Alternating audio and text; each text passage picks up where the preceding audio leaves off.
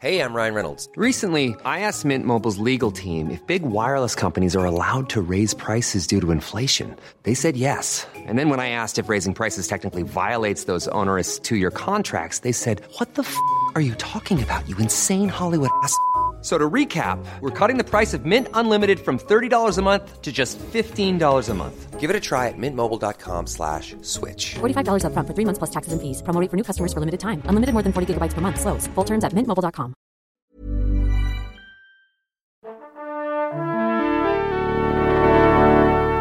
Pourquoi t'as choisi de faire ce boulot-là, toi Bah, si je fais journaliste, c'est évidemment pour être célèbre. Moi, je veux être connu. Tu sais pourquoi Pour niquer les gonzesses. Salut c'est nos ciné, votre rendez-vous avec le cinéma qui vous revient en version club, notre salon de discussion régulier autour des grandes et petites histoires de ce fantastique milieu du ciné que nous aimons tant ici. Ça faisait longtemps, il était temps de remettre le couvert, de repartir pour une petite heure ou presque où on va causer, débattre et se marrer un peu aussi tant qu'à faire, sans oublier de répondre à toutes vos questions. Et pour assurer ce retour aux affaires en fanfare, ils sont trois autour de la table ici à l'antenne Paris. Julien Dupuis, salut Julien. Bonjour Thomas. Stéphane Moïsaki, salut Stéphane. Et Perrine Kenson, salut Perrine. Coucou Thomas. Apple qui nous rappelle la fragilité de l'écosystème des films numériques, la sacro-sainte chronologie des médias en passe de bouger alors que Netflix s'impose de plus en plus dans la cinéphilie mondiale et la dernière résurgence de John Peters, jadis producteur tout puissant, aujourd'hui abonné à la case fait divers. Voilà les thèmes de ce No Ciné Club dixième du nom et c'est parti.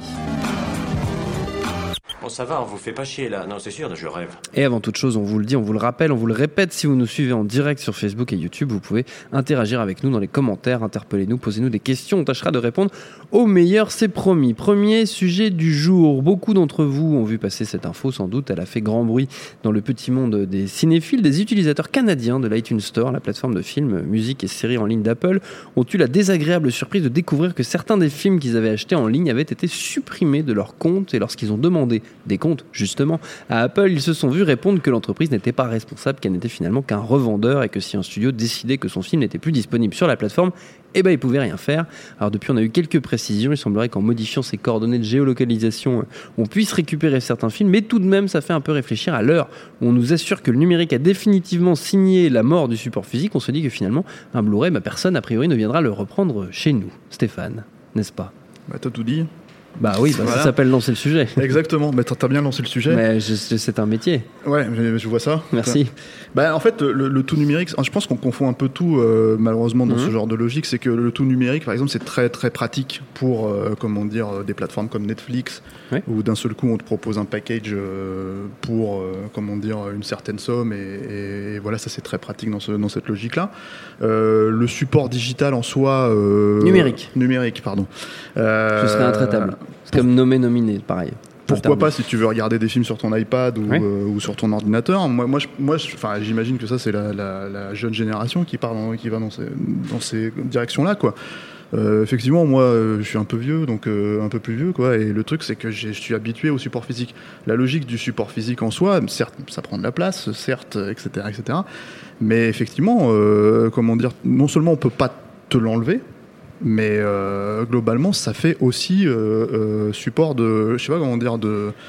Enfin, moi, des fois, j'achète des films et je, je sais que la logique peut paraître complètement stupide, mais je me dis si un jour la Terre est détruite et que les extraterrestres arrivent sur Terre, en fait, j'aurais acheté la copie de ce film, tu vois, par exemple, Cadence de combat avec Hulk Hogan, et, les gens sauront que ça existait, tu vois. Il faut, qu'on se rappelle. Euh, faut qu'on se rappelle que ça, y a des films, il y a certains types de films qui ont été faits, quoi.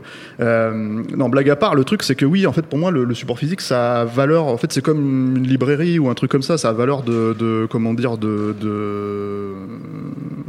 mémoire cinéphilique, en Oui. fait, que qu'on peut retrouver Ça parce fait que partie de ta grande euh, entreprise d'archivage personnel. pas personnel, monde. personnel non, mais Bah si, au cas où euh, les extraterrestres arrivent. Voilà, c'est ça. Mais le truc, c'est que Et qui cherchent des films avec Hulk Hogan.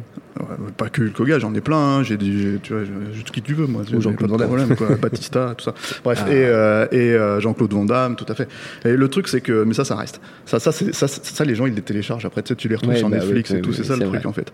Non, le, le, le, le- la, la logique du support physique, en fait, l'idée, même, alors après, c'est peut-être un peu, euh, entre guillemets, euh, comment dire, euh, philosophique, euh, mais le fait d'avoir, c'est pas, c'est pas que fétichiste en fait, mais le fait Mm. d'avoir une boîte, d'avoir quelque chose, etc., etc., ça, ça tend à, à, comment dire, euh, à préciser que l'objet existe en fait en tant, en, en- en tant que tel, quoi.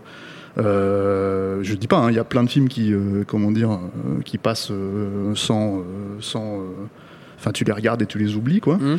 Mais c'est vrai que, en fait, euh, l'idée, c'est comme le support physique avec le livre, comme avec les magazines, avec ce genre de choses. En fait, j'ai tendance, j'ai j'ai du mal à croire en fait qu'on va se débarrasser littéralement du papier qu'on utilise depuis maintenant euh, 2000 ans, en fait et plus quoi, juste en fait parce qu'en un moment donné en fait on a la possibilité de le faire et qu'on va passer au tout numérique. Certes c'est pratique, certes euh, on peut arriver à avoir euh, comment dire euh, euh, des choses très rapidement Mhm. tout de suite. euh, on peut acheter le journal du, du jour sans se le, en- à peine sorti de son lit, etc., etc.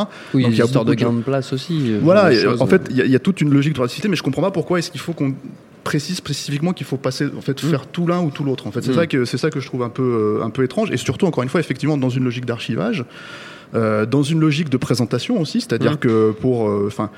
Je, je- peut-être que je me trompe, mais j'ai envie de dire les, les cinéphiles en fait qui veulent savoir en fait comment un film est fait, comment un film se fabrique, bah, dans les objets on les a, en fait, etc., etc. C'est euh, sur Netflix, je n'ai pas, on n'a pas, euh, comment Oui. dire, enfin ça arrive de temps en temps un bah, making of, un c'est- machin, c'est un truc. très mais, rare euh, d'avoir les bonus, les making of, toutes les choses qui font la qualité. Et d'ailleurs, est-ce que justement le- le- le- l'irruption comme ça du numérique euh, très très forte a pas poussé justement l'industrie à produire des Blu-ray avec de plus en plus de bonus? Est-ce qu'on n'y Non, gagne c'est pas plutôt- quelque part? Non, Non, c'est c'est l'inverse. l'inverse, Ouais, ouais. ouais. C'est l'inverse, mais c'est parce qu'en fait, il y, a- il y a aussi un, un- un cas euh, très spécifique qui est lié au. Enfin, le Blu-ray, ça vend pas. Hmm. Mais ça vend pas en fait en regard au DVD. C'est-à-dire que quand le DVD est sorti aussi, c'était, euh, enfin, je veux dire, euh, globalement, euh, le cinéma à la télé, ça vend pas vraiment. Enfin, il faut, Mm. faut, faut être honnête hein, quand on regarde historiquement parlant, quoi. Les VHS, ça coûtait une blinde, quand, comment dire, voilà. Et c'était un support périssable aussi. Hein. Euh, le laserdisc, ça coûtait, c'était pareil, c'était un truc d'initié. Euh, le Blu-ray, c'est un truc de euh, où les gens d'un seul coup sont, sont passés à la HD. Et en fait, on comprenait, euh, on comprenait comment dire, mais il y a le, il y a le, il y a le numérique pardon qui est arrivé. excuse-moi, j'ai vu ton regard inquisiteur. Et du coup, en fait, le DVD, c'est un peu le truc à part. En fait, c'est Oui. vraiment, ça a été la bulle en fait où d'un seul coup, euh, les gens pouvaient commencer à, Mm. il y avait une Mm. excitation à- autour de l'idée d'acheter des films en fait. euh, Et surtout qui qu'il y a eu une phase où les, les DVD ne coûtaient pas, pas cher du tout. Bah, au début, ça coûtait cher, ça mais, coûtait mais en cher tout cas, au ça a pris quand même. voilà, oui, c'est ça. Ça a pris quand même.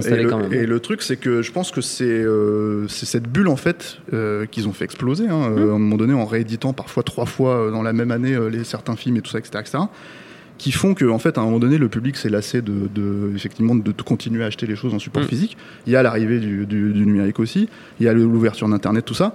Mais euh, c'est sur cette base-là en fait que les studios euh, se sont se sont se sont basés en fait c'est pour dire en gros tout simplement euh, bah en fait comment ça se fait que le Blu-ray ne marche pas? Mais globalement en fait c'est c'est cohérent que le Blu-ray ne marche pas parce que je pense que quand tu réfléchis finalement à part peut-être euh, je sais pas moi euh, là je parle de, de- pas des pas du public non cinéphile en fait à part peut-être des très très gros succès euh, les Disney ou ce genre de choses finalement euh, je sais pas s'il y a euh, tant de gens qui veulent absolument avoir des films chez eux comme le, le livre à une époque c'était pas c'était il y avait pas de choix en fait. C'était tu l'achetais ou tu, le- tu le tu le tu l'empruntais à la bibliothèque Oui. c'était voilà c'était le support voilà. Le cinéma c'est encore autre chose quoi. C'est à dire que voilà.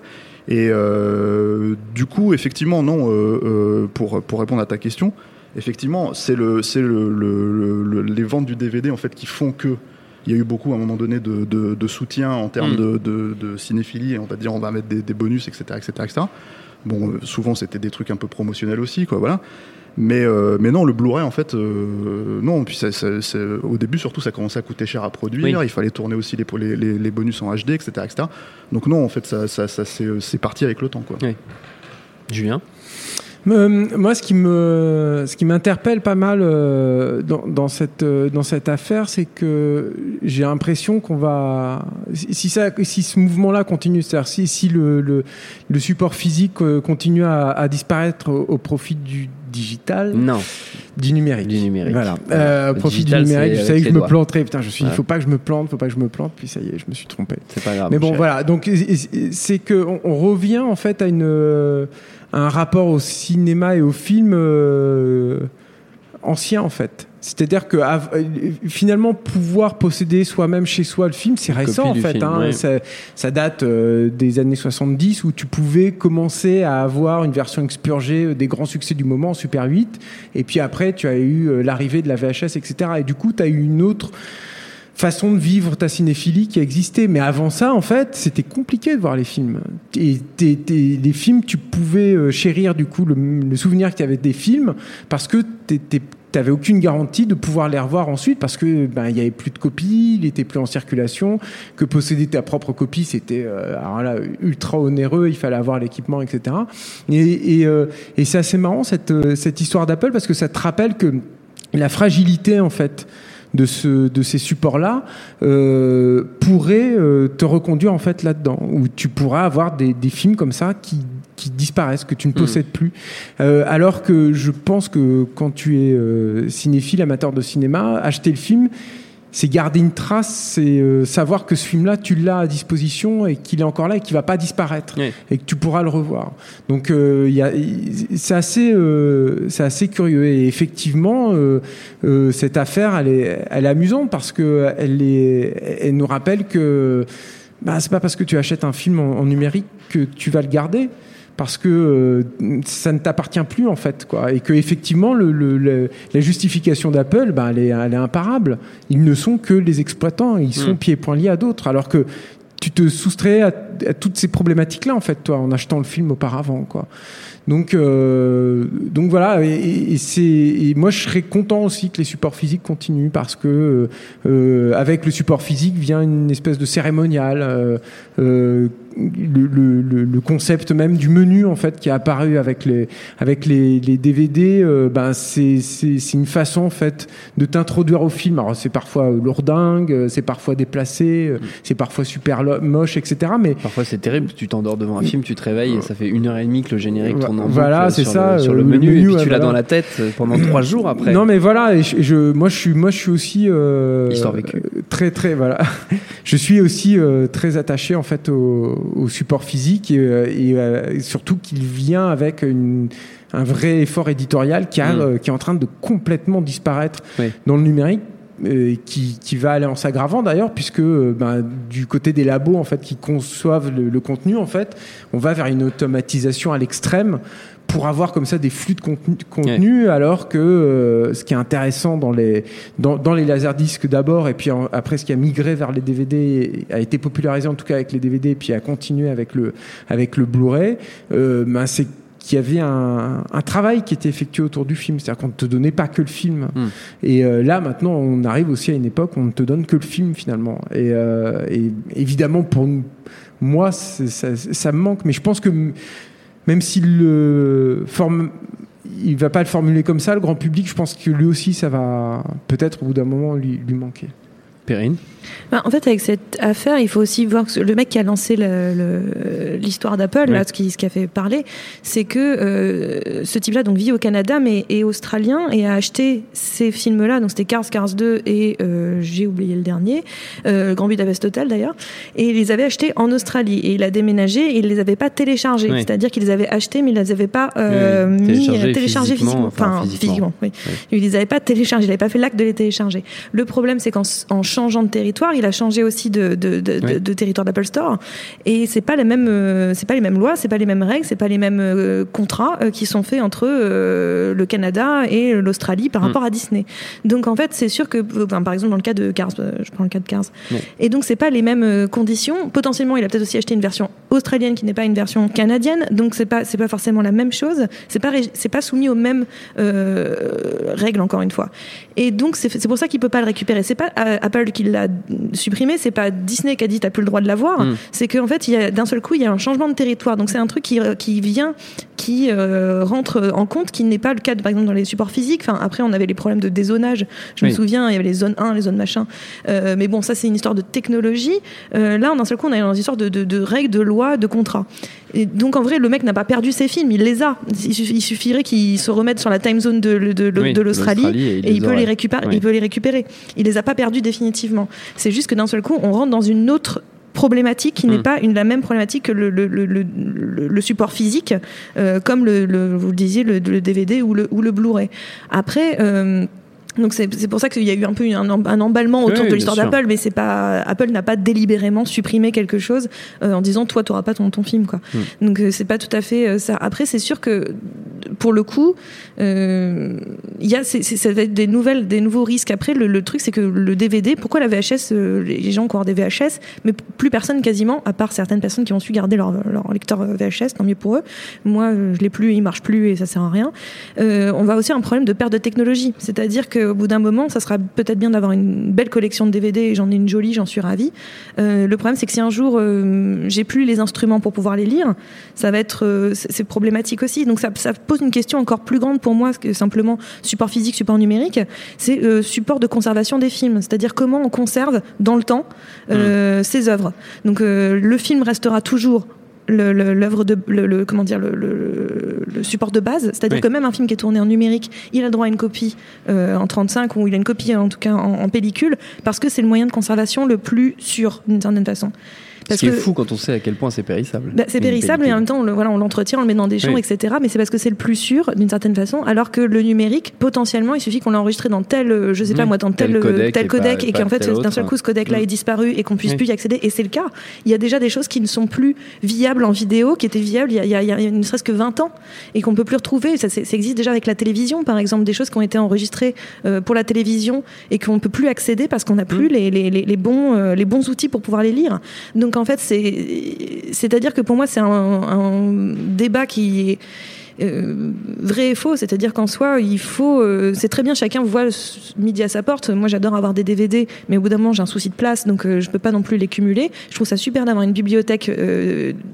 Comment dire euh, dé, euh, Dématérialisée. ouais, dématérialisée, merci c'est le mot que je cherchais Je t'en prie. voilà numérique euh, le truc c'est que au bout d'un moment ça aussi ça va évoluer donc par quelle méthode on va pouvoir conserver que- quelle sera la vidéothèque du futur j'en ai aucune ça à ce niveau là j'en ai aucune idée c'est à dire qu'à un moment donné euh, les, les choses physiques euh, c'est très bien il faudra qu'on juste qu'on puisse continuer à pouvoir les lire Oui. Mais en fait, ça c'est évolutif. En fait, le, le- la, la Bah, vidéothèque. pas tant que ça, du coup, euh, vu que ce qu'on disait sur la conservation des films, euh, c'est pas tant que ça évolutif, vu non, qu'on non, on bien en sûr, revient sur encore ce, à la sur ce- sur ce point spécifique. Mais par exemple, l'idée même, la, la- la question de pourquoi les Blu-ray vendent pas, pourquoi ce Hmm. genre de choses, pourquoi en fait un truc comme Netflix existe. Netflix, c'est- c'est une, euh, c'est une conséquence directe du téléchargement. hein. Hmm. C'est à un moment donné, euh, quand c'est devenu hyper facile de télécharger des films et que tu plus euh, le FBI qui, qui te- qui t'insultait parce que tu étais en train de voler le film alors qu'en fait tu l'as acheté, que tu as tous ces trucs-là, etc., etc., ben, je pense que le grand public s'est dit bon, ben, ça c'est facile, c'est facile d'accès. Je peux, je peux les regarder, ça me coûte rien. Hmm. Voilà, ça me coûte, euh, ça me coûte un peu de bande passante. Et, euh, et, et je vois les films. Et du coup, la solution de Netflix, c'est à un moment donné de dire, bah en fait, on vous réunit tout ça sous un, sous un package. Donc, euh, encore une fois, pour des trucs de consommation courante, pour moi, en fait, si tu veux, je, je comprends totalement la logique du, du, du numérique. Pour euh, effectivement, euh, euh, non mais je, je donne des bons euh, points à chaque fois que quelqu'un dit numérique. mais c'est vrai, mais c'est vrai que après cette idée, je pense que euh, je pense qu'il y a, là je prends toujours l'analogie de la bibliothèque en fait avec des, des, Hmm. des bouquins et des trucs comme ça, mais je pense que pour il y a, il y a un, euh, pour les gens qui aiment lire. Euh, moi, c'est plus mon cas depuis très longtemps, hein, euh, mais le truc, c'est que pour les gens qui aiment lire, euh, il y a un- un- quelque chose de rassurant en fait de se retrouver entouré de livres en fait. Et ben pour les cinéphiles, pour, euh, je pense que c'est si on pouvait se le payer, on aurait probablement des, des comme Tarantino des, des, des c'est- bobines et une salle de cinéma, tu Bah, vois. Mais le truc, c'est que, bah, en attendant, on a les Blu-ray ou les Blu-ray 4K ou les trucs comme ça, etc., etc., parce qu'il y a effectivement le plaisir de revoir le film sous, sous, sous une nouvelle remasterisation. L'idée de se dire, bah, on peut euh, toucher à ça. Mais c'est vrai que, comment dire, euh, mais c'est vrai que oui, enfin, chaque, chaque support a, son pro- a sa problématique de toute manière, quoi qu'il arrive. Euh, De, je veux dire, les laserdiscs, il y en a eu un- une pelletée qui était ce qu'on appelait les laserdiscs rot, en fait, qui se, qui se périssaient au fur et à mesure parce que la couche de Ah oui, compression. rot. Ouais, rot comme Ouais. pourrir. Disque, rot, ouais, non, ouais. j'avais pas. Enfin, c'est pas grave. oui moi j'ai pas entendu Ouais, toi aussi, ouais, Ouais. ouais, d'accord. Euh, ouais, pourrir. On avait on a entendu crotte. Rot. Non, non, Ouais, non, je sais ça. que vous C'est entendez rigolo. que des gros mots dans, Ouais. dans ma bouche, mais bon, Non, quand même. Quoi. C'était assez drôle, c'était Euh, je sais que j'en dis beaucoup, c'est vrai. Mais Mais, non, mais le c'était truc, c'est mignon. n'est pas un gros mot Non, Voilà, voilà. certes. Bon, voilà. C'est familier, on va dire. c'est mignon. Voilà. Et donc le truc c'est que Oui, c'est qu'il pourrissait. Il pourrissait parce que tu avais la couche de, compression en fait qui, Mm. se décollait en fait. Les DVD, les, Blu-ray, il y en a. Hein. Ça arrive euh, tout le temps, surtout en France, j'ai l'impression. Mais euh, chez les éditeurs français, non non mais c'est non mais chez les éditeurs français c'est assez bizarre quoi. Ça doit être un, truc qui coûte moins cher quoi.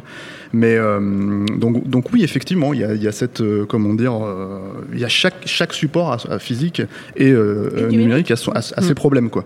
Bien. Mais euh, mais Mais, euh, bien. Mais, mais voilà, mais après, je pense que. euh, et en fait, il y a aussi ce rappel qui est, qui est très, très, euh, je trouve, dans ces collections-là, parce que là, on parle de Cars, mais Cars, normalement, c'est un film que tu trouves partout.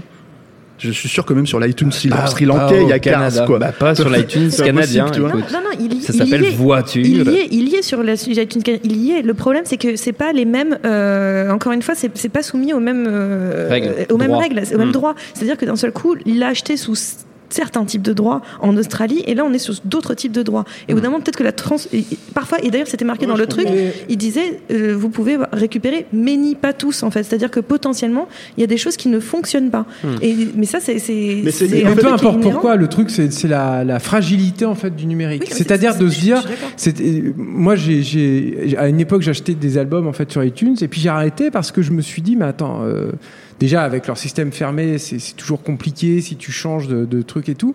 Et puis Il n'y a plus de DRM maintenant hein, sur, euh, et- sur iTunes. hein. Et, et- et puis surtout, tu te dis, euh, tu te dis, euh, mais je sais pas moi si, si Apple euh, plante, etc. euh, je vais pas avoir de traces en fait de ça. Hmm.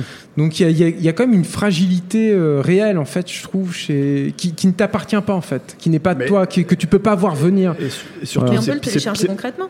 C'est- non mais Oui. c'est pire. Ce qui est pire que ça pour moi, c'est justement c'est qu'il y a une, certain- une certaine manière de rappeler. Et pourtant même si tu l'as payé physiquement, enfin je veux dire parce que pour le coup ton fric, il est- tu l'as vraiment lâché quoi. euh, c'est une manière de dire euh, des, des- des ayants droit, des studios, etc. Ça nous appartient en fait. Mm. C'est à nous et euh, même si tu as payé en fait, tu as payé juste un passe droit. T'as pas payé en fait le- l'œuvre en Bah, Sauf question. s'il quoi. l'avait téléchargé. S'il l'avait téléchargé avant en Australie, il n'aurait pas eu ce problème-là. Oui. Il l'aurait gardé sur son, sur son ordinateur. Le problème, c'est qu'il ne l'a pas téléchargé, entre guillemets, à temps dans les règles où il les a achetés. Donc en soi, en vrai, tu peux l'acheter, le télécharger, et si tu veux être sûr que euh, ton ordinateur plante pas, qu'iTunes plante pas, et bah, tu, le, tu le copies sur, tu le graves à l'ancienne sur un, un DVD. Enfin, je, je sais pas du tout comment. Donc, autant acheter le DVD. Mais oui, autant d'acheter DVD dans ce cas-là. Mais on en revient à la même chose, c'est-à-dire Hmm. dans ce cas-là, autant, euh, autant euh, et tous Tarantino et avoir de, de la pellicule et un cinéma. Mais le problème, c'est qu'on Ah, n'en est attends, pas. je viens de me projeter là.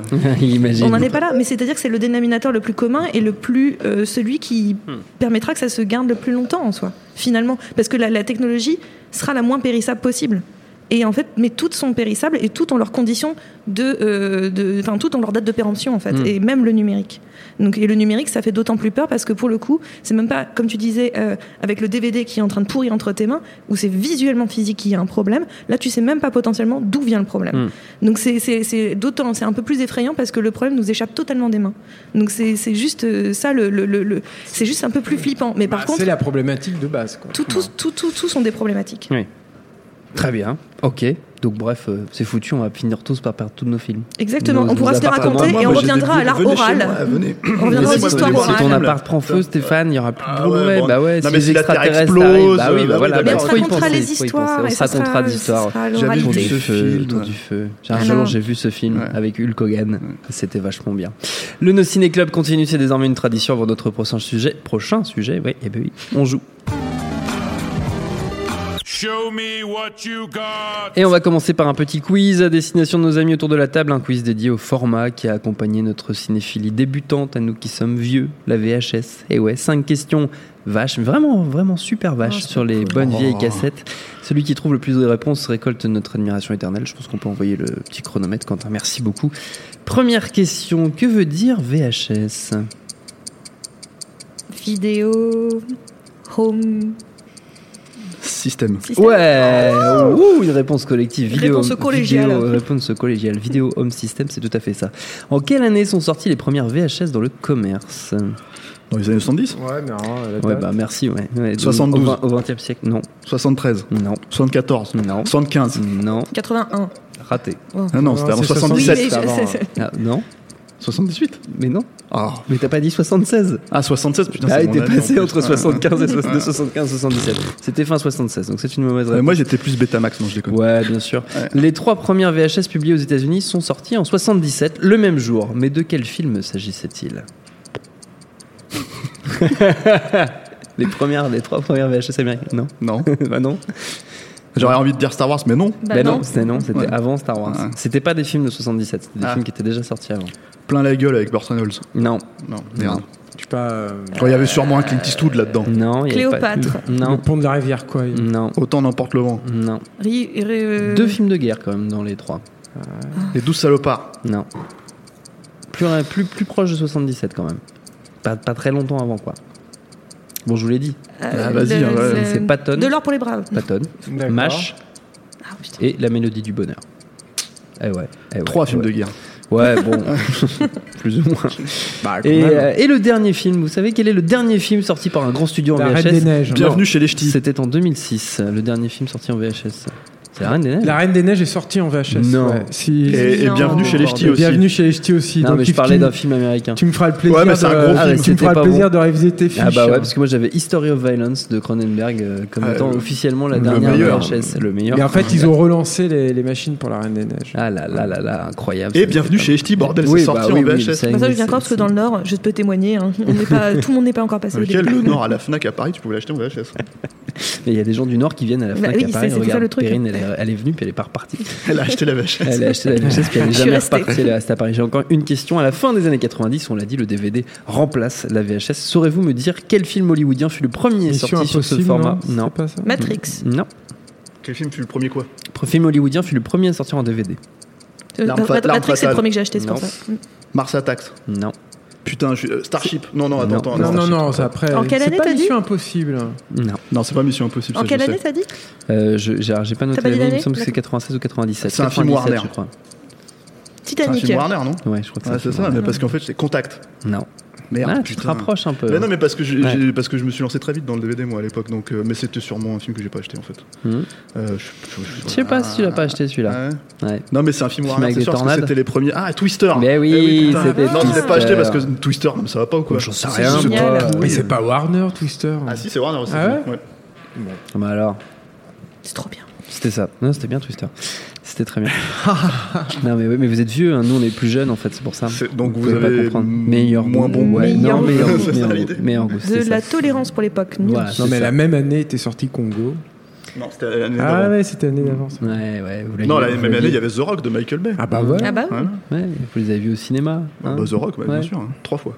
Vous aviez déjà de la barbe et tout ça. Exactement. Mais ouais, mais ouais, bravo, fini de jouer, on continue.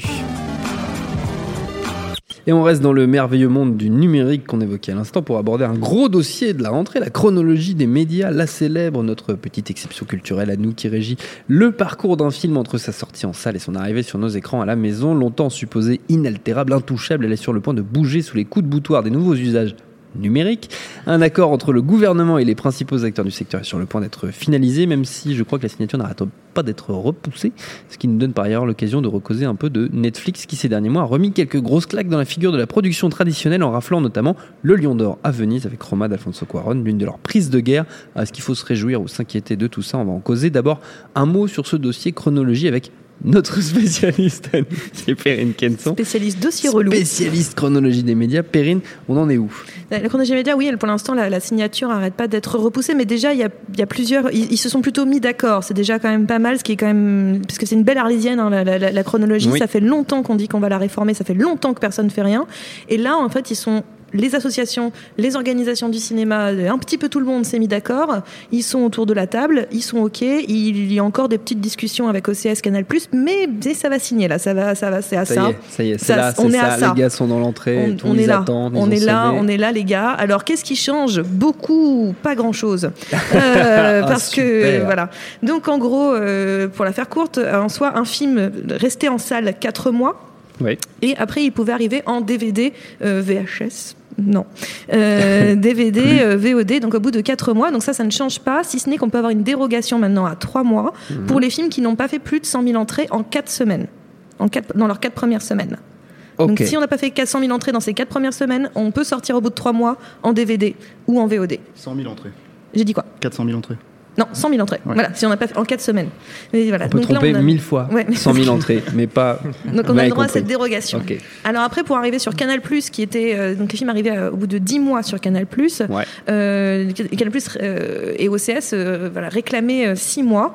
Euh, alors ils l'ont presque eu, puisque ça marche, c'est à 6 mois pour ces films qui ont eu cette dérogation à 3 mois avec l'histoire des 100 000 entrées. Sinon, c'est 8 mois. Ils l'auront au bout de 8 mois, les films. Donc Ok. euh, normalement, c'est comme ça. Mais ils sont encore en, train, ils sont encore en égo. Euh, sinon, sur les plateformes, alors les plateformes, ça y est, maintenant, ils, ça y est, ils s'attaquent parce que le vrai problème, c'était les plateformes. Donc les plateformes n'avaient les films qu'au bout de 36 mois, c'est-à-dire trois ans. Tout à fait. Ah, mais je suis, hein, Mais- mais- je, mais- je- je t'écoute. Au bout de trois ans, ce qui faisait gueuler un petit peu tout le monde, et notamment Netflix, euh, qui, refuse, qui refuse la sortie en salle. Donc c'est-à-dire que euh, si, le, si le film sortait en salle, Netflix ne pouvait le récupérer que trois ans plus tard. Et donc là, cette fois-ci, pour les plateformes vertueuses, comme ils les appellent, les plateformes vertueuses, c'est celles qui respectent la législa- la législation française et qui ont un accord avec les organisations du cinéma, donc qui font du préachat de films, Ouais. qui, feront, qui promouvront la diversité Mhm. et qui, auront des, qui apporteront des MG, donc des minimums garantis, c'est de l'argent qu'on met sur des films, Mhm. par abonné. C'est qui ça? Qui ça? C'est qui les plateformes vertueuses du coup Eh ben, je ne sais pas qui sont ces gens. Euh. Eh bien, ces plateformes-là, elles, elles auront les films au bout de 17 mois. D'accord. euh, voire 15 mois pour les films qui ont eu, encore une fois, la dérogation des 3 mois au tout début. Celles qui, se, qui font un accord avec euh, les, les organisations du cinéma, mais un accord léger, c'est-à-dire sans préachat, sans diversité, sans MG, mais qui respectent notamment La l'autorisation de sortir en salle, enfin, Ouais. notamment Amazon, ce qui fait, Amazon Mm. fait quelque chose comme ça. Eux, ils l'auront au bout de 30 mois. Et les plateformes Boo comme Netflix euh, l'auront toujours à 36 mois. Ça ne bouge Ah, pas. donc pour eux, ça change vraiment rien ça, du tout. ça change rien pour elles. En gros, tout le monde va télécharger quoi. Ouais. C'est tellement le bordel là que. Oui. Non, mais voilà, en soi, ils, ils essayent de bouger un tout petit peu, mais bon, pour l'instant, c'est pas ça qui va relancer potentiellement Canal+. Alors, sur, Euh, sur FreeTorrent, ils l'ont quoi hein Ils l'ont au bout de 18 heures. donc, c'est 18 heures, c'est un peu ça. Donc voilà, c'est ça qui arrive, mais c'est vrai que pour l'instant, euh, euh, il y a, il y a- comme tu disais, il y a un, un coup de butoir de Netflix, c'est-à-dire qu'au bout d'un moment de vouloir nier que Netflix, ça c'est une... parce qu'on on pouvait dire pendant un moment, bah, Netflix, qui est le seul truc qui est bien, c'est les séries, Mm. Euh, et là, ben, dégaine un Roma, euh, parce que c'est vrai que jusque-là, le cinéma, c'était pas franchement imposé sur Netflix. Non. les productions Netflix du moins. Et il dégaine un Roma euh, à Venise qui remporte le Lion et qui est très très bien senti pour les Oscars. C'est vrai que euh, et qui maintenant va être projeté à, à- au Festival Lumière euh, dans quelques De Thierry Frémaux. de Thierry Frémaux, ce qui est un petit peu drôle quand même, puisque Thierry Frémaux, enfin en tout cas. Thierry Frémaux, le festival de Cannes n'autorise pas euh, les films qui ne sortent pas, qui n'ont pas prévu de sortir en salle euh, dans leur compétition. Et, euh, mais par contre, euh, ils ont droit à lumière, donc c'est- plutôt euh, amusant, pourquoi pas. Ouais, peut-être que ça. Il y a un message, je pense. Bah, peut-être Oui, que ça va préfigurer, en effet, peut-être un nouveau changement encore à Cannes. Ça, euh, En tout cas, je pense que Lumière, t'as t'as l'impression que c'est toutes ces frustrations sur Cannes, il les, il les gère avec. Bah, disons qu'il a moins de pré- enfin, la pression n'est pas la même euh, à Lumière parce que c'est du cinéma de, de patrimoine euh, quand Oui. même Euh, et on, ça revient avec la discussion qu'on avait avant sur la conservation des films etc Oui. mais donc c'est du cinéma de patrimoine euh, donc la pression n'est littéralement pas la même qu'à Cannes où c'est des films qui vont sortir et là le fait que Roma soit diffusé c'est une exception liée au fait que Alfonso Cuarón est l'un des invités euh, du festival de Cannes euh, du festival de Cannes du festival euh, Lumière euh, cette année donc euh, voilà après c'est- cette, cette c'est- la question qui se pose avec cette nouvelle euh, chronologie, c'est est-ce que déjà elle arrive à temps? Non. Non. Et, la euh, et non. la, la- la deuxième chose, c'est euh, à quel moment, co- comment on va pouvoir enfin, euh, à un moment donné, parce que l'exception culturelle, elle a un sens en France. C'est-à-dire qu'elle a, elle a un sens parce que c'est comme ça qu'on on, on- on organise les financements des films, en fait. C'est-à-dire que la plus, on a un financement qui est plutôt très efficace en réalité en France par rapport à beaucoup d'autres pays. Et euh, il est basé sur ce système-là, sur ce système de chronologie qui fait qu'à chaque fois, à chaque, chaque, chaque personne que je viens de citer, les, les, les, les, les, VHS, enfin les VHS, non, je faut que j'arrête, elles n'existent plus. Les DVD, Si, euh, les- la la VOD, enfin les chaînes, etc. Tout ça, c'est- ce sont des maillons d'une chaîne. À chaque Ouais. fois, il y a de l'argent qui va là-dedans, qui Oui. va servir au financement des films et, aux- et aux aides aux salles, aux aides aux distributeurs, aux aides à la production. Donc en fait, tout ça, à bout d'un moment, sert à ce que les films soient produits en France. Et donc, comment on fait pour continuer à avoir ce système vertueux-là, alors que Canal+, qui est l'un des plus gros financiers du cinéma, est en souffrance euh, terrible. Enfin, le truc, il vit quand même. euh, c'est- enfin, il vit avec une. Enfin, je sais pas. J'ai pas de termes médicaux parce que je fais- j'ai pas fait médecine, Euh, mais il vit. assistance tête. respiratoire. Perf, morphine, résistance respiratoire, tout ce que vous voulez. Donc il vit un petit peu là-dessus. ça. Et, euh, et donc comment on fait pour que lui continue a financé des films? Parce qu'il en, finit- il en finance plus de 100 et quelques par an. Donc c'est c'est hyper important. C'est c'est 12,5% de son chiffre d'affaires qui finance le cinéma français. Donc, euh, enfin c'est 9,5% des 12,5%, mais peu importe. J'arrondis. Et en gros, donc le, le problème c'est comment on fait avec ça? Comment on fait pour qu'on garde euh, ces financements-là, les financements liés euh, euh, aux DVD, etc., liés aux chaînes, pour que, et derrière, en même temps, inclure ces plateformes qu'on ne Oui. peut pas continuer à nier l'existence de ces plateformes, nier la pratique des spectateurs qui, eux, Enfin, au bout d'un moment, de vouloir se dire non, les Français, ils ont pas, euh, ils ont, euh, j'ai une caméra, je peux faire des gestes, mais ils, se mettent des œillères. Et donc ils se disent, bah non, les Français, ils sont pas sur les plateformes, ils continuent d'aller au cinéma. Oui, ils vont au cinéma et on a, on a l'un des le plus beau public du monde. hein. Mais par contre, euh, au bout d'un moment, euh, ils sont aussi sur les plateformes. Oui. Donc comment on les, on les accueille? Ça, je sais, je pense que cette, cette, cette chronologie n'a pas encore, euh, et en mettant, en faisant des plateformes super vertueuses, vertueuses et pas vertueuses. Bah, le truc, c'est que d'un seul coup, on est en train de, on met des bonnets d'âne et je suis pas sûre que ça soit une solution euh, à long terme. Mais c'est tellement français de mettre des bonnets d'âne. Je précise que ce- le- cette euh, question de la chronologie des médias, ce sera le sujet du premier épisode de Besoin d'Orient en vie de droit, qui est notre podcast juridique. Ouais. Car oui. Car Avec oui, la, nous la avons, super euh, Clara. avec Clara Kane, effectivement, euh, podcast juridique de Binge Audio, qui sera en ligne le 3 octobre. Parce qu'attention, il faut dire que la chronologie des médias, ce n'est pas une loi, hein. c'est une- c'est un Non, accord non, interprofessionnel. C'est un accord interprofessionnel. Mais justement, le gouvernement fait euh, peser la menace d'une loi. Exactement. En Il est en train de faire la menace d'un décret. Mm. Voilà, mettez-vous d'accord, sinon on passera par la loi. Euh, Julien, Stéphane, sur cette question de Netflix qui, qui, qui entre par la, a essayé d'entrer par la petite porte et va finir par rentrer par la grande en arrivant par les festivals. Mais moi, je sais. Enfin, euh, moi, je suis tout à fait d'accord. euh, Enfin, il y, a un- il décalage entre la réalité et, le, système euh, français qui est effectivement vertueux hein, à, plus d'un titre, mais qui aurait besoin d'une refonte totale en fait. C'est-à-dire que le problème, moi, dans, cette, parce que c'est pas la première fois que Perrine en parle ici là, mais le, le- souci, c'est qu'on voit bien que on, essaye de rafistoler euh, avec des petits bouts de, scotch un truc qui est en train de couler de toute façon, et que euh, faudrait euh, repenser en fait la totalité en fait du, du mode de fonctionnement de- du financement français et tout, euh, ce qui est facile à dire euh, et encore, mais, euh, Oui. mais à faire, c'est extrêmement difficile quoi. Et je me demande ce qui va sortir de tout ça. Le truc, euh, le truc par contre, c'est que moi, ce qui m'interpelle et qui est assez neuf pour le coup, je trouve, c'est euh, le, le fonctionnement de Netflix vis-à-vis de ses grands auteurs. hein. Oui. Euh, parce que moi, j'ai un, une, une pratique euh, de Netflix depuis 4 ans. Je n'aurais pas de raconter d'annerie, mais quelque chose comme ça. 2014, oui. Et ce que je, ce que j'observe en fait, c'est que euh, le mode de financement de Netflix euh, euh, reflète, à mon avis, leur grande faille. C'est-à-dire que jusqu'à preuve du contraire, vous allez peut-être me faire mentir parce que je connais pas forcément tout le catalogue Netflix et tout, mais Netflix, ça reste des suiveurs. hein. C'est-à-dire que leur gros coup, c'est de prendre euh, des auteurs qui sont déjà extrêmement installés, euh, qui sont euh, Quaron, qui sont Bong Joon-ho, qui sont les frères Cohen. Et, euh, et, et je, ne- n'ai pas vu euh, Netflix encore euh, révéler des, des, Hmm. des nouveaux auteurs, se risquer à, à, à, à amener quelque chose qui est neuf, même sur des séries qui sont excellentes comme, comme Black Mirror et Alors, tout. je donc- sais pas si c'est mais- excellent euh, Stranger Things, mais c'est censé révéler. euh, Oui, mais alors voilà, pour moi, la- Stranger Things, c'est le truc effectivement qu'ils ont révélé. Et je trouve que c'est d'une faiblesse. euh, Ah ouais, Mais moi, surtout, je suis et on parle un peu plus de séries télé. C'est la série télé où ils donnent plus d'opportunités à des jeunes voix, mais en cinéma, il y a eu The Bad Batch ou ce genre de choses qui, qui sont des films de, de- de- d'auteurs de, de cinéma de genre. euh, pas connus du grand public, mais qui en tout cas ont déjà fait leur preuve un tout petit peu. Et c'est vrai que je suis d'accord avec toi, qui pour le, pour le coup, ils n'ont pas, ils pas euh, financé un premier film de Fifou. Quoi. Mais je pense que ça va aussi avec leur, leur, leur mode de fonctionnement. C'est-à-dire que Netflix, ils sont euh, peu, voire pas du tout, en fait, à l'origine des projets. C'est des gens qui viennent ultérieurement, qui font des promesses de, de diffusion et qui, donc, là-dessus, euh, vont avancer du pognon, etc. Mais, mais c'est pas, euh, c'est pas un studio de cinéma, en fait, en tant que tel. C'est- de ce que je connais, en fait, du fonctionnement de Netflix. C'est-à-dire que c'est, ils, euh, ils, viennent en support, en fait, à quelque chose, pour l'instant, en tout cas. Et, euh, et alors, il y a un truc qui est encore un peu plus grave, je trouve, là-dedans, c'est que euh, et qui correspond un petit peu à ce qu'on on parlait tout à l'heure sur, le, sur la dématérialisation, c'est que je, je trouve qu'en plus, non seulement ils révèlent pas, mais euh, alors, je vais pas dire que c'est un cimetière parce que le terme serait beaucoup beaucoup trop fort évidemment, mais euh, mais je trouve que les films qui sont exploités uniquement sur Netflix s'atterrissent dans une espèce de non-lieu. C'est-à-dire que moi, un film comme Okja, par exemple, euh, qui est un film que je possède pas, bah, je sais que il y a un rapport bizarre en fait avec Netflix, qui est encore très différent des autres, où je sais que le film je l'ai parce que j'ai Netflix. Mais il n'est pas devant moi. Et puis du coup, je l'ai pas vraiment parce qu'il appartient aussi un peu à Netflix. Il est sur leur plateforme. Il n'est pas chez moi ou il n'est pas sur mon disque dur.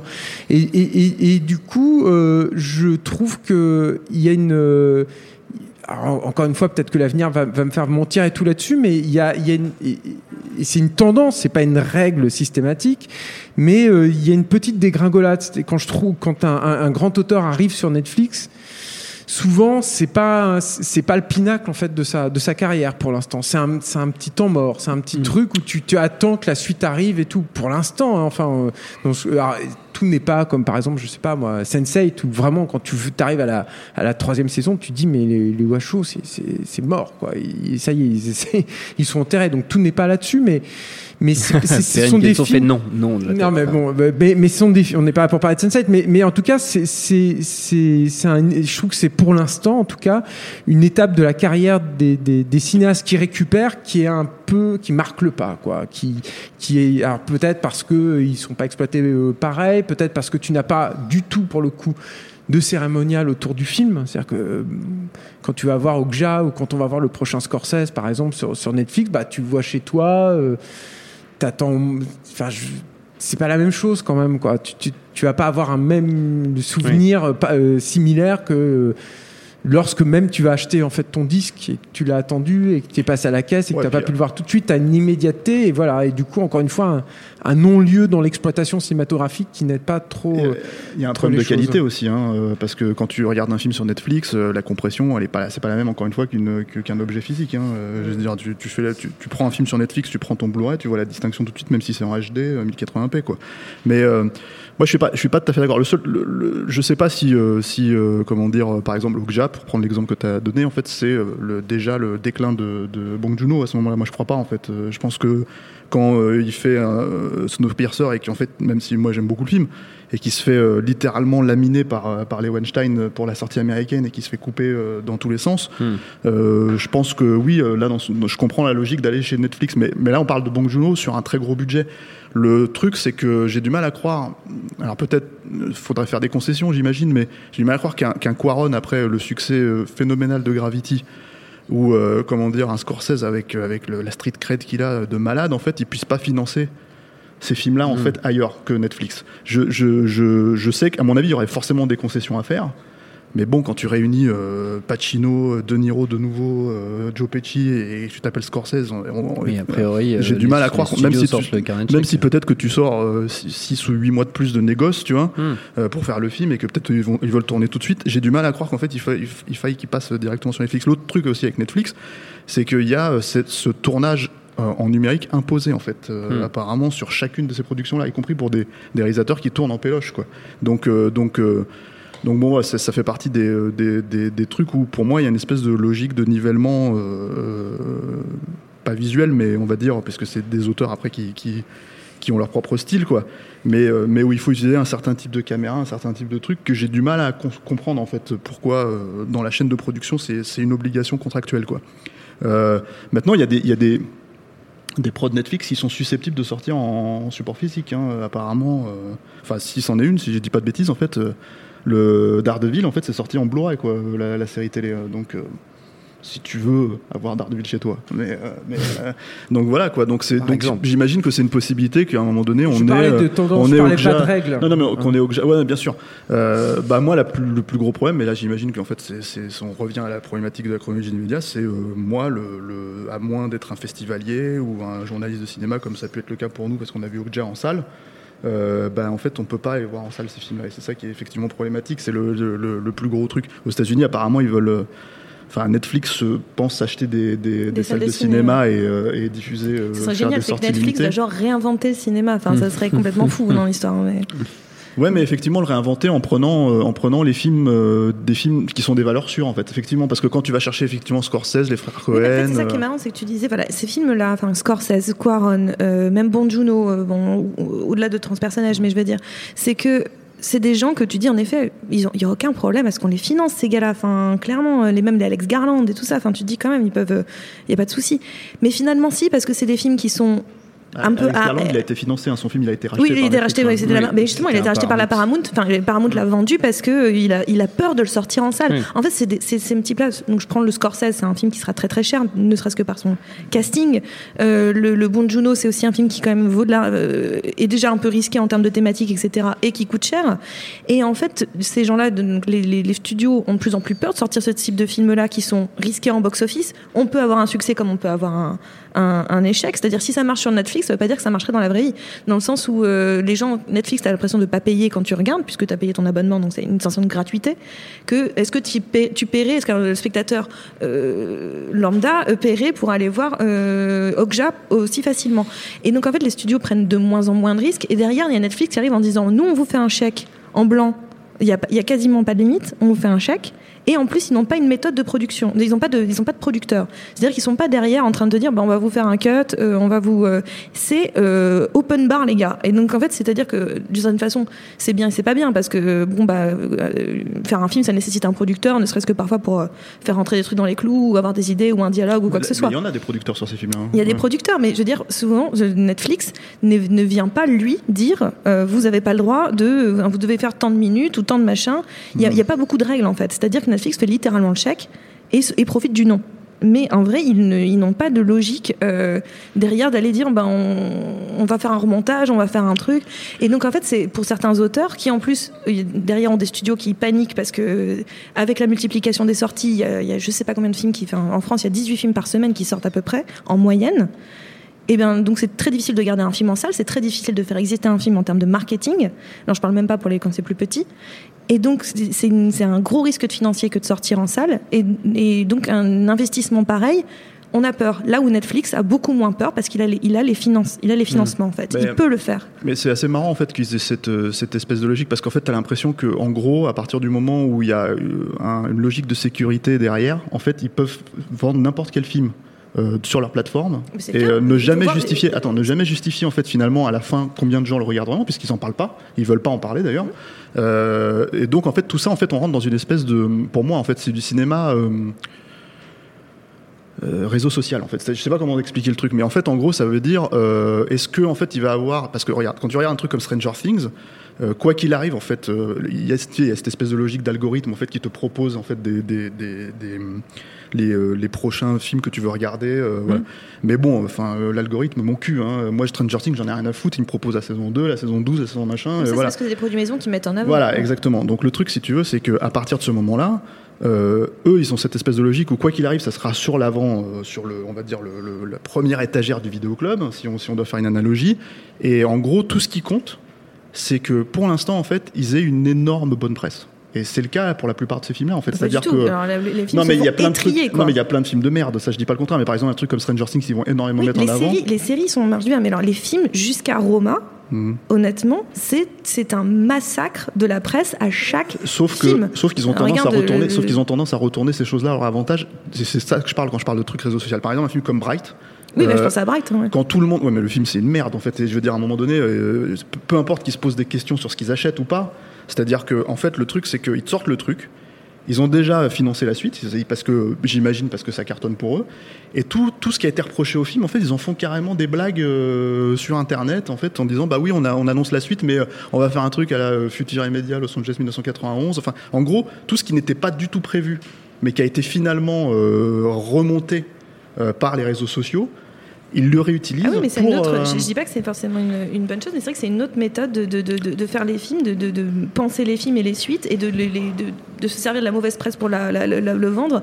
Jusqu'au moment, jusqu'au moment où ils vont avoir, je pense, euh, un vrai retour de bâton. C'est-à-dire que euh, déjà, il y a un premier truc que, que- qui est plus ou moins dit, mais qui est quand même, faut quand même le rappeler. Ils vivent avec une épée de Damoclès au-dessus de la tête. Mais C'est-à-dire que littéralement, ils ont, je crois, 30 milliards de, de dettes. Ils sont en dette. Hein, c'est-à-dire que ils c'est sont pas du tout. sont euh, pas du tout à flot. hein. Voilà. Donc ça c'est le premier truc. Donc euh, bon, on- euh, moi je suis pas un grand économiste, mais enfin on connaît le système du capitalisme. On sait quand ça se casse la gueule, ça se casse vraiment la gueule, quoi. Et en fait le deuxième truc, c'est que le jour où d'un seul coup, je sais pas moi, il y aura parce que ça va finir par leur arriver, hein, euh, comment dire, une mauvaise presse qui sera vraiment une mauvaise presse, c'est-à-dire pas genre le film c'est de la merde, tu vois, mais ça c'est un film raciste ou ça c'est un film euh, euh, comment dire euh, xénophobe, euh, enfin je sais pas moi, Oui, enfin- etc etc que ça Nazi. soit voilà non mais voilà que ça soit un truc que ça soit un truc extrêmement violent bah là en fait ils vont commencer à se poser des questions sur le contenu qui- qu'ils qu'ils, qu'ils abordent. Et ce que j'entends par là c'est pas encore arrivé pour eux mais ça va forcément arriver et, euh, et à ce moment-là ils vont forcément se poser des questions et commencer à rentrer dans une logique de censure. Donc on verra ce qui, qui ils arriveront à retenir à ce moment-là. On n'y est pas encore Non. mais euh, disons que ce que ça révèle pour moi c'est une, façon d'aborder le cinéma qui est limite presque encore plus libéral que la façon en fait dont les, les studios néolibéral que la façon dont les studios même le jouent. C'est-à-dire que euh, quand à Disney euh, pour prendre le plus le meilleur exemple là-dessus qui euh, en gros euh, si tu regardes leur gros line-up de l'année c'est euh, euh, des remakes suite euh, de leurs euh, dessins animés euh, classiques du Marvel ou du Star Wars en gros hein, et après le, reste des films c'est vraiment les trucs euh, ah, bah là on a on a un slot donc on les balance quoi. Euh, et en général ils, se, ils mettent pas trop de, de, trucs derrière. Bah déjà en fait tu te dis bon là on est on a quand même le, summum de, du truc sans risque tu vois. Bah là en fait eux ils poussent le, le- je trouve le bouchon encore plus loin en fait. C'est à dire que alors pour l'instant ça marche parce qu'ils ont encore des auteurs ils ont besoin de se faire une street cred une répute Bah, complètement, parce que jusque-là, Mais, c'était un euh, massacre. donc, euh. mais bon, je te dis, le jour, enfin, euh, indépendamment de la qualité des films, parce que ça, finalement, euh, bon, euh, je veux dire, on est bien placé pour le savoir que ça dépend des goûts, ça dépend de machin, ça dépend de quoi. C'est quand il y a une très très mauvaise presse, et quand je parle de mauvaise presse, c'est vraiment une presse, comment dire, assassine au sens, au sens social du terme, que, à mon avis, le, le- le paradigme a changé. Et, euh, Bah, ça va être un gros truc de quoi. Enfin, c'est juste qu'ils ont mis beaucoup d'argent sur les PR et euh, ça va être que ça, quoi. Enfin, euh, ils Non, font mais, comme tous les autres studios qui ont eu des problèmes. Encore une fois, la question c'est, je pense, qu'est-ce que artistiquement Netflix est en train de créer en fait? Jusqu'à quel point ils capitalisent sur d'autres trucs et qu'est-ce qu'ils qu'est-ce qu'ils sont vraiment en train de créer en fait avec, avec ce nouveau, cette nouvelle force de frappe euh, économique, ce nouveau système. à, à à court terme, on peut dire qu'on a des bons films, mais on peut potentiellement avoir des bons films. Oui, voilà. Mais à, à long terme, voir. effectivement, c'est pas un studio. comme le l'instant, disais, ils n'ont pas, ils ont pas d'identité de studio, ça c'est sûr. Et peut-être ça viendra. Et ce sera le sujet d'une prochaine émission. Et on parlera d'ailleurs de tous ces films qu'on a évoqués qui vont bientôt sortir euh, sur Netflix. On enchaîne, mais avant notre prochain sujet, évidemment, évidemment, encore un petit jeu. C'est dans Sgt Pepper. C'est. Tu vas la fermer, oui ou merde On parle de Lénine, Vladimir Ilitch, Ulyanov Et comme d'habitude, ce sera un jeu musical et même un jeu sur les musicals, puisqu'on va causer de Star is Born dans quelques instants. Perrine Kenson lève les bras en l'air. Je vous ai concocté un petit blind test spécial film où ça chante. Voilà, comme d'habitude, le premier qui trouve va gagner. Celui qui trouve pas, bah tant pis pour lui. Euh, premier extrait. Going courting, going courting.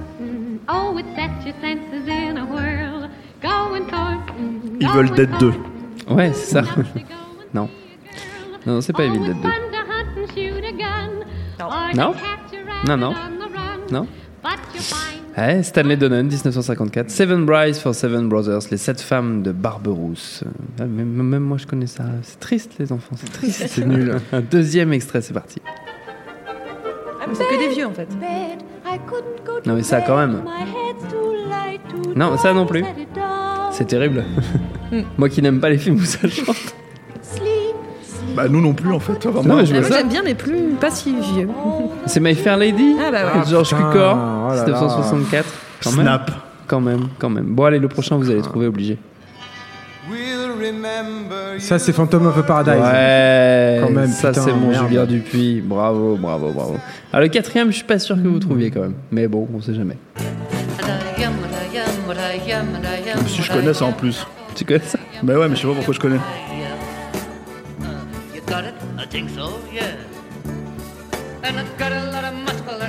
J'étais la seule à me réjouir de ce truc et en fait je trouve rien, donc c'est Mais bien. c'est pas un dessin animé?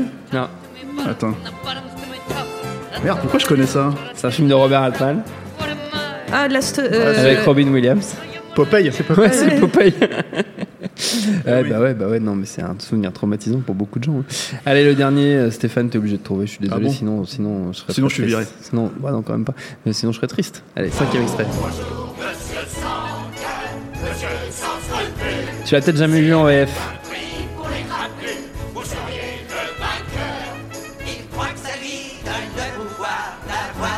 Putain, je reconnais même pas le- le- la musique derrière. C'est vrai? C'est South Park non? Non. Non. Moi, parce que South Park, c'était en VO. Ah oui c'est vrai. Rien du tout? Noël chez les Muppets. Putain, ouais, non. Ah ouais, Muppet Christmas Carol. Ouais. C'est Brian Henson, 92. Ouais, mais Brian Henson. Bah, je sais, mais bon, quand même, Noël chez les Muppets, quoi. Je veux dire, un ouais, mais Brian Henson, Brian Henson, c'est le fils indigne de, de, de, de Jim. Ah, tu me fais mal au cœur, tu me fais mal au cœur. Bah, vous Bah, étiez... ceci dit, c'est son meilleur. hein. Ouais, bah ouais, quand même. Euh, merci, je sais pas si vous- pourquoi je vous remercie. Non, mais- Non, non, on a été nul, à hein. chier en plus sur les Muppets, quoi. Ouais, surtout sur les Muppets. Merci, ta- street cred complètement niquée. vient là. d'exploser. Tant pis, tant pis, tant pis, on attaque notre dernier sujet. Avant les questions des internautes, évidemment. Dans la foulée de la sortie du pas très attendu, en tout cas pas par tout le monde, de A Star is Born de Bradley Cooper, avec ce dernier et Lady Gaga. Pourquoi pas? Remake, donc, voilà, j'ai dit pas tout le monde. Remake donc pour la troisième fois du film de David Selznick de 1937, dont la version la plus connue est celle de 76 avec Barbara Streisand et Chris Christopherson. Euh, ce remake donc a fait ressurgir dans l'actualité un nom qu'on croyait oublié, celui du producteur John Peters, qui avait signé ses débuts dans le business avec ce film de 76 et qui a un crédit de producteur sur la nouvelle version, malgré de gros ennuis judiciaires sur le plan du harcèlement sexuel, donc pas très raccord avec euh, l'époque, ce qui a entraîné par ailleurs une mise au point de la guilde des producteurs américains disant qu'ils n'étaient plus affiliés à eux et donc qu'en cas d'Oscar, car oui, Star is Born et, et Warner espère très fort en avoir, il n'aurait pas, euh, John Peters, le droit aux honneurs. Est-ce que c'est la fin de la figure du producteur hollywoodien tout puissant Est-ce que c'est finalement pas plus mal, Julien? Mais il y a encore des producteurs hollywoodiens, c'est la fin d'une époque en tout Mm. cas. Mais le, truc avec euh, Peter, c'est qu'il est, euh, c'est la, la, la dernière pierre en fait à son à son mausolée en fait. hein, Parce qu'en plus, il a déclaré qu'il avait voté euh, Donald Trump. Alors ça, Hollywood, euh, c'est- foutu. C'est Puis en plus possible, donc il y a, il y a ce truc-là. Il s'était fait virer du plateau de Man of Steel par euh, Christopher Nolan, je crois. Donc, euh, donc oui, oui, là, il est, il est très mal en point. Après, il s'en fiche. Il est, il- déjà, il a un certain âge aujourd'hui. Mhm. Et puis, euh, et puis, il a énormément, énormément d'argent. Euh, ce qui est, ce moi, ce qui m'interpelle en fait avec cette anecdote, c'est que c'est la fin d'un- d'une catégorie de producteurs en fait assez spécifique, qui sont euh, tous ces gros producteurs qui ont vu le jour, on va dire à la fin des années 70, mais qui ont vraiment explosé dans les années 80-90 et euh, explosé dans tous les sens du terme d'ailleurs j'ai envie de dire mais et, et qui euh, étaient euh, les descendants décadents euh, dégénérés euh, comme tu veux des grands producteurs hollywoodiens mais Oui. qui étaient malgré tout quand même des grands producteurs John Peters c'est un mec c'est une personnalité, il est, il est, il est plus grand que nature, il est, euh, il est truculent, euh, c'est aussi une véritable ordure, euh, mais Visiblement. et c'est un- et c'est aussi un, c'est un, un, un séducteur aussi. C'est-à-dire, bah, il est rentré dans le métier comme ça. Il était coiffeur Ouais. de Barbara Streisand et il a couché avec elle. Il est devenu son Ouais. amant et c'est comme ça qu'en fait, petit à petit, s'est retrouvé il, voilà, s'est retrouvé producteur et, et, euh, et il est, et, et toute sa carrière a été comme ça émaillée de, de deals avec les studios qui étaient grotesques en fait, euh, Mm. absolument euh, aberrants. Et euh, il me semble aujourd'hui qu'avec des gens comme euh, Jason Blum, pour prendre un mec beaucoup plus petit, mais euh, surtout Kevin Feige, qui est peut-être, j'imagine, la figure de producteur actuelle la plus connue, la plus euh, populaire, la plus identifiée par le, par le public, ben, ça s'est perdu en fait. On n'a plus ce- du tout ce genre de, de, de mecs un peu, un peu tarés en fait Hmm.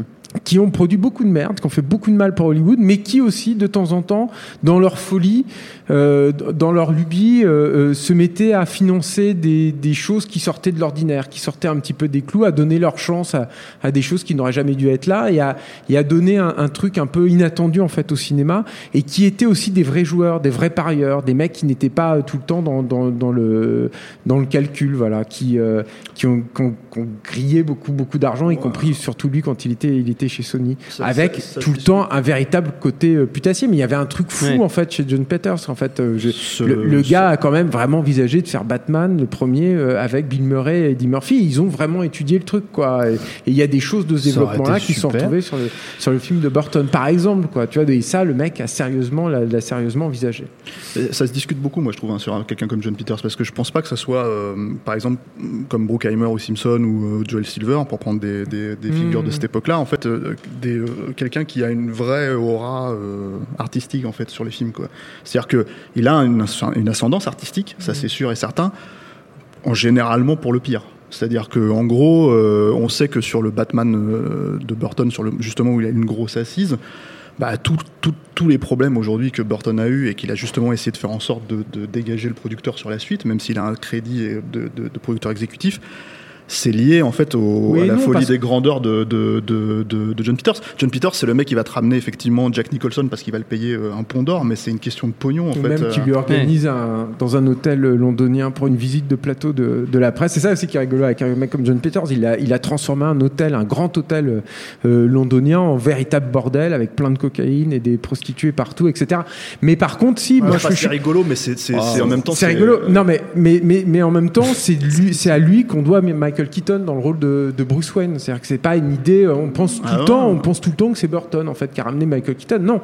Burton n'était pas seul, euh, vraiment pour ça. En fait, c'est vraiment une idée de John Peters et qui a affronté avec beaucoup de, de, comme ça les, les, les- bah, tous les fans en fait qui étaient euh, complètement contre cette idée de, de production. Donc non, ça se discute et puis et puis même euh, sur, sur le l'aura, on va dire un petit peu plus comment dire consensuel. Le, le- si tu veux aller par là, c'est lui aussi qui monte euh, Redman. euh, je- si, mes, si Mm. mes souvenirs sont bons, des, des, des, des choses Mais comme c'est ça. pareil, en Voilà. fait, c'est des films comme Redman, c'est des films qui sont passés entre les mains de gens comme Steven Spielberg. Donc j'imagine Mm. qu'en fait, il en reste forcément quelque chose quand c'est Barry Levinson qui récupère le projet. Quoi. Moi, je pense que le, le- le- le- l'aura euh, de Joe Pinters est, est- est très étrange, en fait, je trouve, euh, à Hollywood, parce que bon, il y a- là, il y a les histoires de crapoteuses en fait qui ressortent, quoi, avec le type.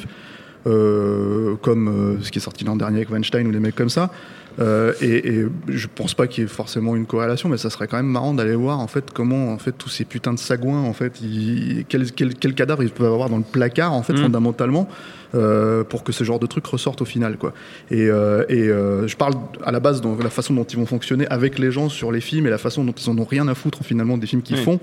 Euh, et euh, comment dire euh, versus bah, ils en ont rien à foutre des gens tout court donc en fait ils peuvent sortir leur bite devant devant n'importe qui et, Mm. et ils pensent que ça va passer quoi. C'est c'est un peu le problème d'Hollywood de manière générale je pense. Par exemple bon je pense que tout le monde connaît cette anecdote tous les tous les gens qui nous suivent connaissent cette, anecdote mais moi je l'aime bien donc je vais la raconter quoi. Donc c'est c'est Kevin Smith qui a raconté ça c'est toujours regarder les les, les, les stand-up moi j'appelle ça les stand-up de Kevin Smith en fait parce qu'il t'apprend des trucs parce qu'il est le seul à en avoir rien à foutre et à y aller quoi. Et notamment il raconte son le, son comment dire hum, son sa rencontre avec John Peters qui était sur le- justement le projet de, de Superman euh, qui a été fait par, euh, par enfin qui devait être fait par euh, par Burton dans les Mhm. années 90 justement à cause du succès de Batman c'est-à-dire que en gros parce que son nom est associé à Batman parce que Batman avait été un carton atomique à l'époque Warner se disait bon bah de toute façon il faut que on, comment dire euh, faut qu'on ait quelqu'un qui va nous a plus ou moins nous assurer que, Ouais. euh, que il sait de quoi il parle même si en l'occurrence John Peters il a littéralement rien à foutre en fait des comic books Euh, comme c'est d'ailleurs le cas apparemment de, de Burton aussi hein. mais euh, mais lui jusqu'à un point euh, assez énorme puisque comme le révèle Kevin Smith quand il est allé euh, sur place là-bas euh, pour faire une lecture de son scénario euh, le comment dire euh, John Peters avait euh, trois euh, je crois, requêtes. Alors il faudrait que je me souvienne lesquelles, mais il y en a eu- parmi les, les- les requêtes en question, il y a notamment le fait que Superman ne vole pas. Ah, tu connais pas l'anecdote en fait? Non, non, tu non, regardes avec des gros yeux. euh, qu'il n'a pas de cap Hmm. parce que ça fait trop PD. Et ça, c'est les termes qu'il utilise. euh, voilà.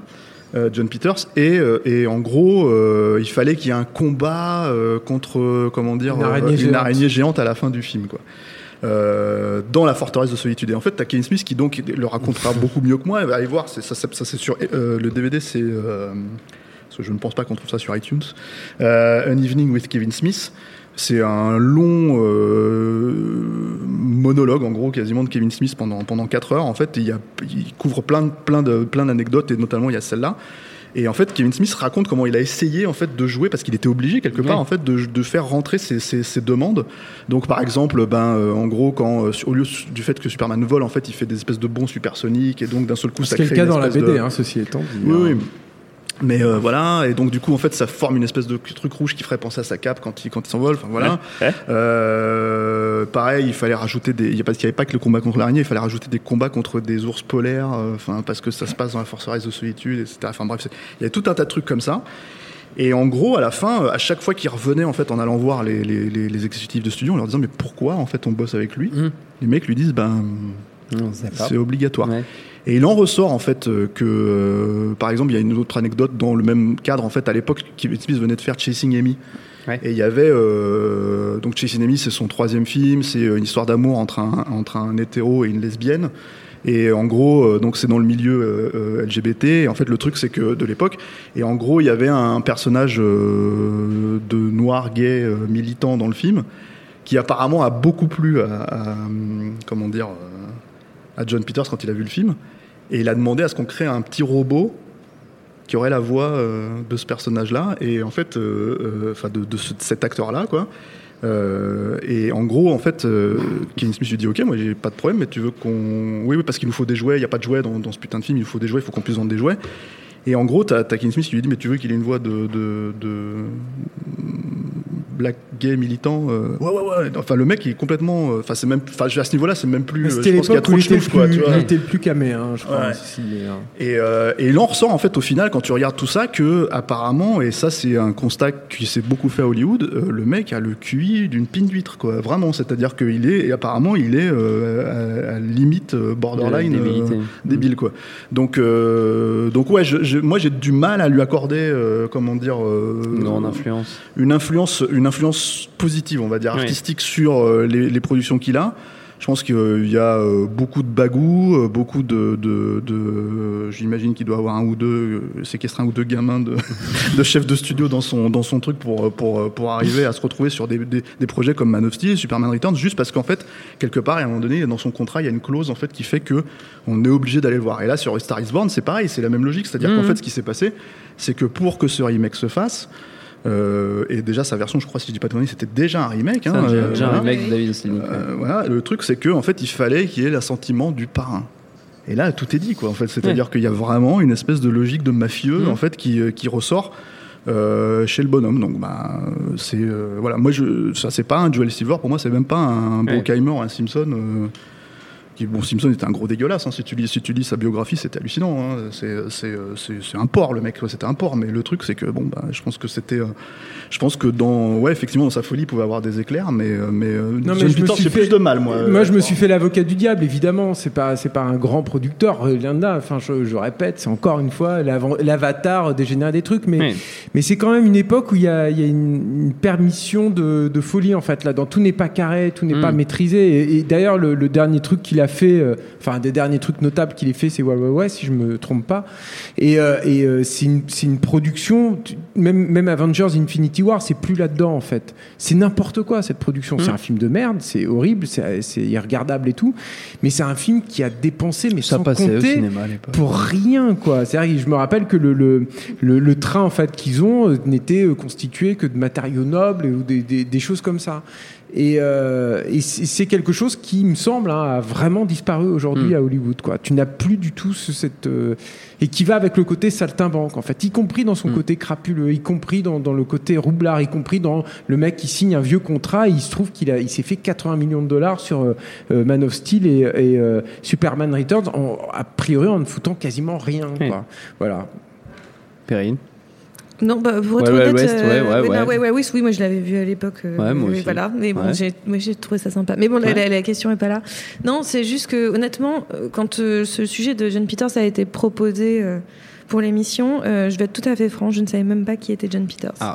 J'en avais vraiment aucune idée. Donc, euh, pour être tout à fait franche, c'est vrai que d'un seul coup, j'ai regardé et je me suis dit, d'accord, oui, c'est tout à fait euh, l'époque euh, de, de Jo- Joel Silver, tout ça. Enfin, je vois le, le- le type de personnage que c'est, quoi.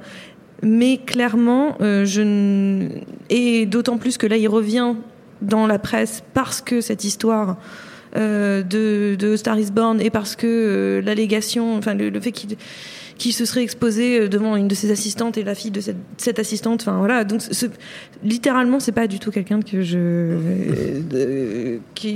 je, vois ce que tu veux dire, Julien, quand tu dis que les- les- les- il y a quelque chose de très policé maintenant dans, la plupart des producteurs, etc. Et je suis tout à fait d'accord sur le fait que maintenant il y a ça fait pas euh, c'est plus les grandes productions même des années euh, 40 ou 30 où d'un seul coup c'était vraiment over the top, c'était beaucoup trop gros, c'était beaucoup trop, c'était n'importe quoi. Puis il y a les excès des années 80-90 euh, qui ont qui résultent à ce qu'on entend parler maintenant depuis depuis l'affaire Weinstein. Et c'est pas euh, c'est pas quelque chose que qui me comment dire, j'ai pas, enfin ce type-là ne m'intéresse pas beaucoup. Très bien. Voilà. C'est bien, c'est bien, c'est bien résumé, c'est bien résumé. Euh, on approche de la fin, messieurs dames, mais vous pensiez y échapper, mais non, mais non, il y a encore un jeu. Philippe Je sais où tu te caches Viens ici que je te bute, enculé Celui-là, vous savez, je l'adore, c'est mon préféré, c'est l'instant VF, un extrait d'un film dans sa magnifique version doublée dans la langue de Molière. Celui qui trouve récolte notre plus grande admiration, comme à chaque fois. J'ai pu comprendre que tu étais homme à dégoter des trucs. Oui, c'est vrai que je dégote des trucs de temps en temps, mais ça dépend quoi. Qu'est-ce que tu veux Rita et. Quoi C'est les évadés. Ouais, Julien Dupuis, bravo, les évadés de Franck Darabont.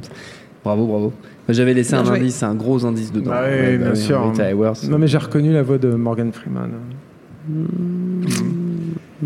Ah, j'étais en train de chercher justement le fort, visuel, me parle cette fort. voix. Ouais, moi, j'habitais pas à Paris, donc je vais filmer. Ah oui, un c'est ça, c'est ça, c'est ça, c'est ça. Allez, allez, allez. Juste avant de conclure, on va, on va passer à la suite. Les-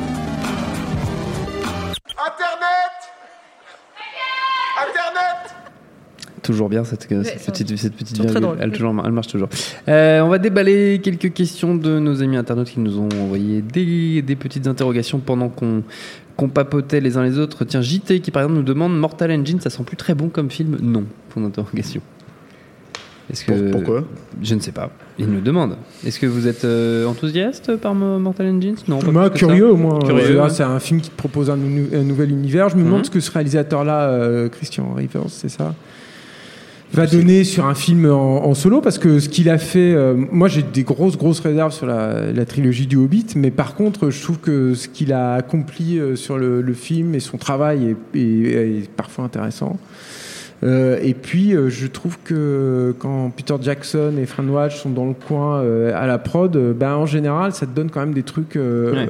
au minimum en fait qui, qui, qui t'offrent quelque chose de, de- de satisfaisant. Après je suis pas sûr que le studio sache vraiment. Bah, on, se retrouve dans la même problématique quand un studio doit proposer un nouvel univers et une nouvelle, euh, une nouvelle franchise. En fait, j'ai l'impression qu'ils savent pas trop par quel bout le prendre. Il y a eu cette euh, tentative de de- d'inclure en fait les internautes, je crois, dans un dans de la promotion et tout. Je trouvais un peu ridicule. En plus, euh, qui était c'était payé quoi, si mes souvenirs sont bons. Enfin, je me suis pas trop intéressé à ça. Moi, je regarde surtout les bandes annonces et tout.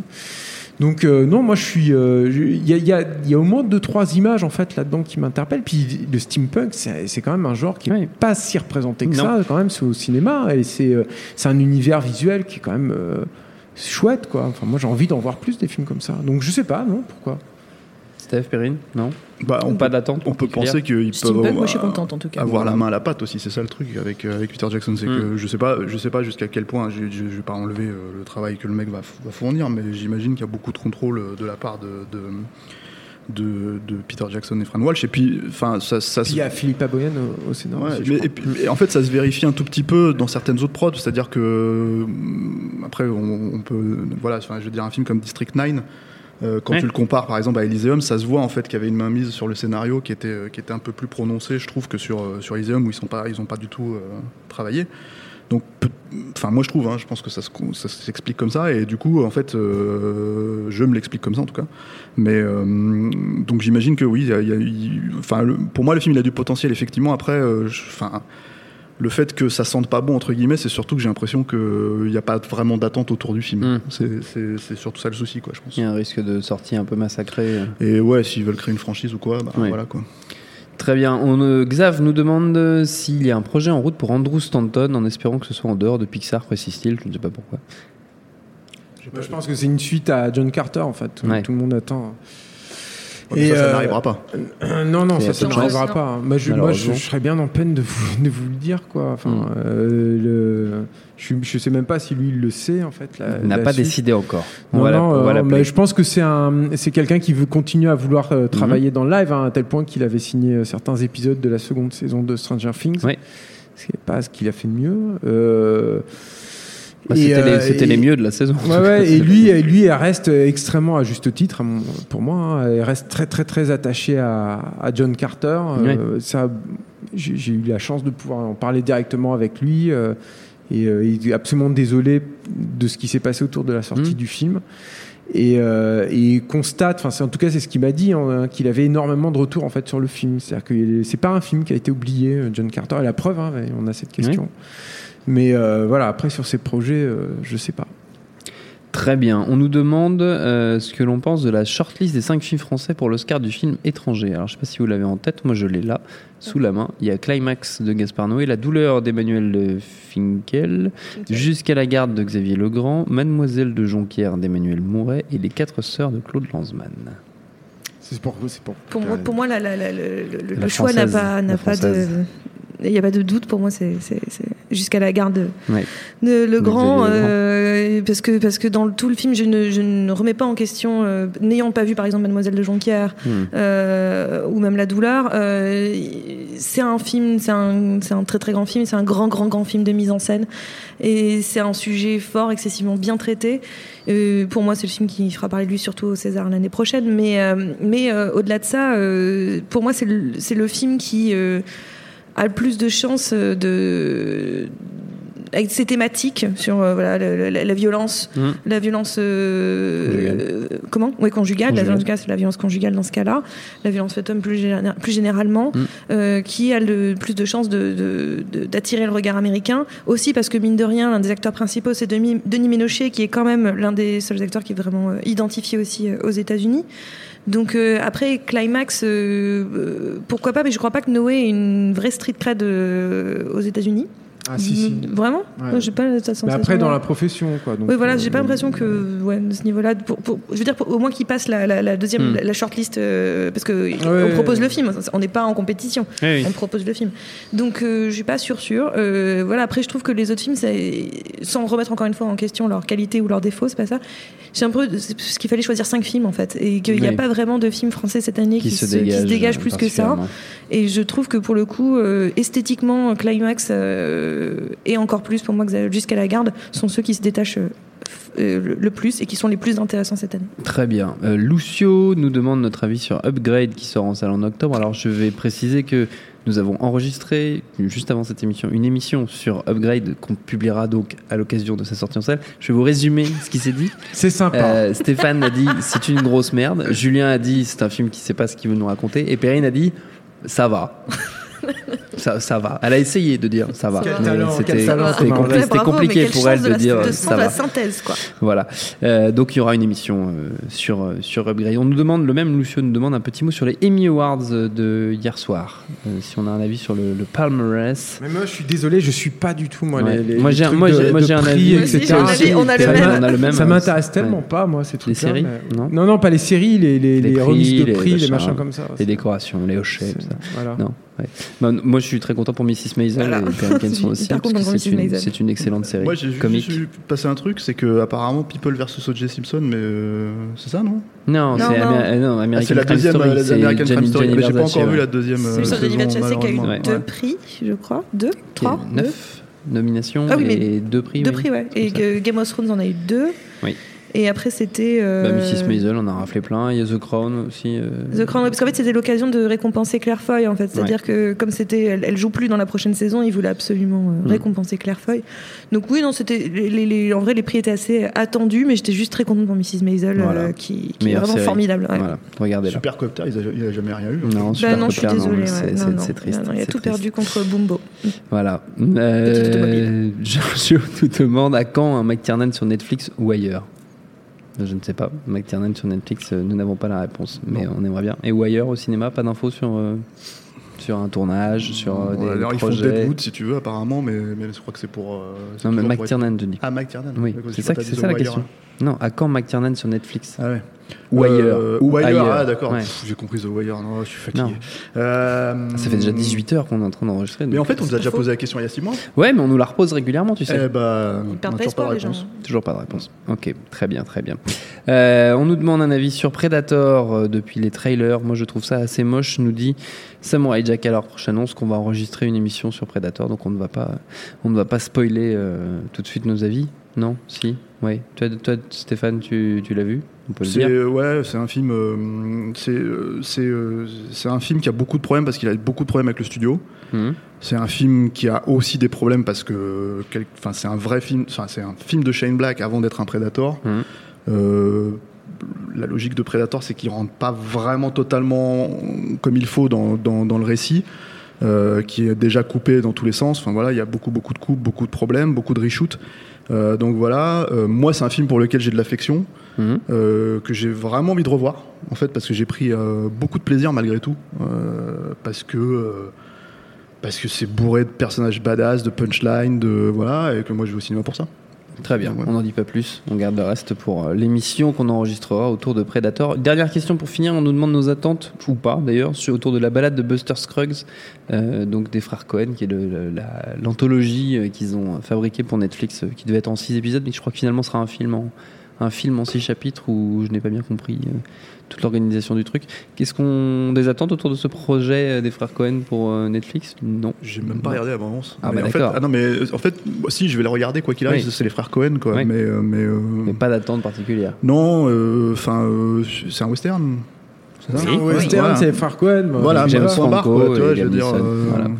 J'ai juste pas eu le temps de me regarder avant. Ah oui, Ouais. d'accord, c'est pas une c'est pas une absence Non, non, non, non, pas du tout.